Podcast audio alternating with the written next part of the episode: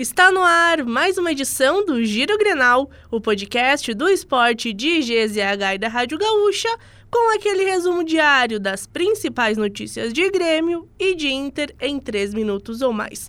Eu sou Janaína Ville e hoje tenho a honra de receber a minha colega Vitória Nascimento. Tudo bom, Vitória? Tudo bem, Jana? Então, vamos lá? Sexta-feira, 13 de janeiro de 2023. No Grêmio, o João Pedro, né? O Grêmio confirmou a contratação do lateral direito João Pedro. O jogador de 26 anos chega sem custos do Porto. Na última temporada, ele atuou no Corinthians. O lateral assinou o contrato de um ano com o tricolor, com opção de renovação para mais um. E após buscar 10 reforços para esse início de temporada, o Grêmio tenta regularizar todos eles no bid para a disputa da Recopa. O processo já foi iniciado e espera-se que seja concluído até segunda-feira, que é a véspera do duelo contra o São Luís.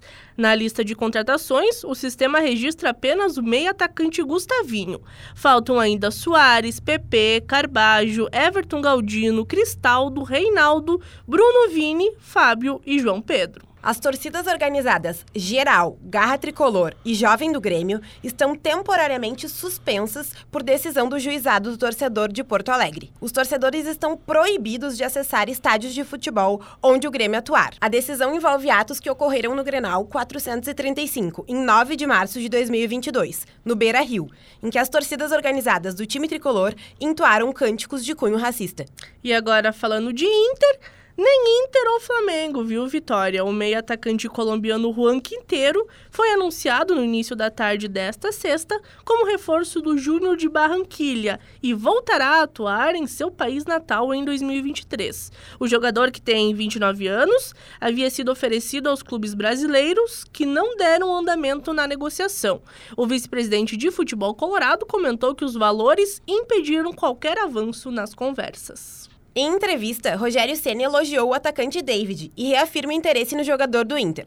A pedido do treinador, o São Paulo tenta a contratação do atacante colorado por empréstimo. Maior contratação do Inter na última temporada, o jogador custou quase 11 milhões de reais, mas não conseguiu se firmar como titular na equipe de Mano Menezes. Siga o Giro Grenal na sua plataforma de áudio preferida, deixe a sua avaliação e ative o sininho para receber uma notificação sempre que um episódio novo estiver no ar. O podcast tem a produção de Janaína Ville, técnica e edição de áudio de Pietro Pezzi e siga a gente nas redes sociais, né? Arroba EsportesGZH. E Vitória, tu viu que às vésperas praticamente da estreia do Campeonato Mineiro, o STJD determinou a suspensão do início do campeonato. Que loucura, né, Jana? É, e Faltam poucos dias para começar e foi suspenso. Isso, porque o, o time Betim Futebol Clube tenta pegar a vaga que é a do Ipatinga no torneio.